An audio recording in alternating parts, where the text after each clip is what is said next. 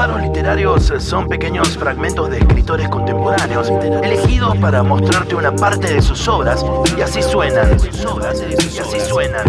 Y suenan así, en los 20 años de cualquiera. Christopher Francis Frank Ocean es un cantante y compositor estadounidense, considerado por amplios medios musicales como uno de los mejores artistas de la década del 2010.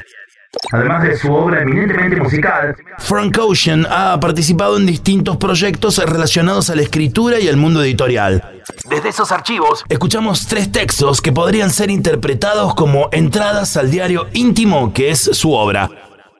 Frank Ocean, en la voz de Pablo Durio.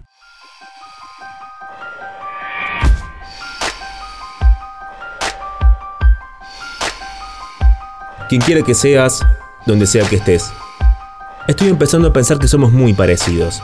Seres humanos girando en la oscuridad. Todos esperando ser vistos, tocados, escuchados, atendidos. Mis seres queridos son todo para mí cuando estoy acá. En los últimos tres años le grité a mi creador, a las nubes en el cielo, pidiendo una explicación, o quizás piedad, o que la calma llueva sobre mí como una especie de mana. Hace cuatro veranos conocí a alguien. Yo tenía 19, él también. Pasamos juntos ese verano y el siguiente, juntos casi todos los días. Y en los días que pasábamos juntos, el tiempo volaba. La mayor parte del tiempo lo veía, veía su sonrisa, escuchaba sus charlas y sus silencios hasta que era hora de dormir, actividad que compartía muy seguido con él. En el momento en que me di cuenta de que estaba enamorado me sentí mal. No tenía esperanza, no había escapatoria, no había negociación posible con ese sentimiento, no había alternativa. Fue mi primer amor. Me cambió la vida. En ese momento mi mente vagaba entre las mujeres con las que había estado, las que me importaron, las que pensé que me habían enamorado. Recordé las canciones sentimentales que disfrutaba cuando era adolescente, que sonaban la primera vez que tuve novia. Me di cuenta que estaban escritas en un lenguaje que yo no sabía hablar aún. Me di cuenta de muchas cosas muy rápido. Imagina que te tiran desde un avión. Yo no estaba en uno. Yo estaba en un Nissan Máxima, el mismo auto donde puse mis cosas y que usé para ir a Los Ángeles. Sentado en él le conté a mi amigo cómo me sentía. Lloré mientras las palabras salían de mi boca. Estuve de luto por ellas, porque sabía que nunca las podría volver a guardar para mí mismo. Él acarició mi espalda, me dijo cosas lindas. Hizo lo que pudo, pero no iba a admitirlo. Tenía que volver pronto a su casa, era tarde y su novia lo esperaba en el segundo piso. No me diría la verdad sobre sus sentimientos sino tres años después. Sentía que solo había imaginado la reciprocidad que había existido todos estos años. Ahora imagina que te tiran desde un precipicio. No, yo no estaba en uno. Seguía en mi auto diciéndome a mí mismo que todo iba a estar bien, que tenía que respirar hondo. Lo hice y seguí camino. Mantuve una amistad bastante peculiar con él porque no podía imaginar mi vida sin su presencia. Luché por dominarme a mí mismo y a mis emociones. No siempre tuve éxito. La danza siguió. Seguí su ritmo durante muchos veranos. Ahora es invierno.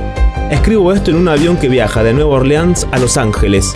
Vuelvo a casa, a otra Navidad rota. Mi asiento da a la ventanilla. Es 27 de septiembre de 2011. Llevo escrito dos álbumes, este es el segundo. Escribo para mantenerme ocupado y cuerdo. Quiero crear mundos más rosados que el mío. Intenté canalizar emociones muy fuertes. Estoy sorprendido de lo lejos que eso me llevó. Antes de escribir ya le había contado mi historia a algunas personas. Estoy seguro de que ellas me mantuvieron vivo. Seguro. Honestamente, esas son las personas a las que les quiero agradecer desde lo más profundo de mi corazón. Ustedes saben quiénes son. Grandes humanos.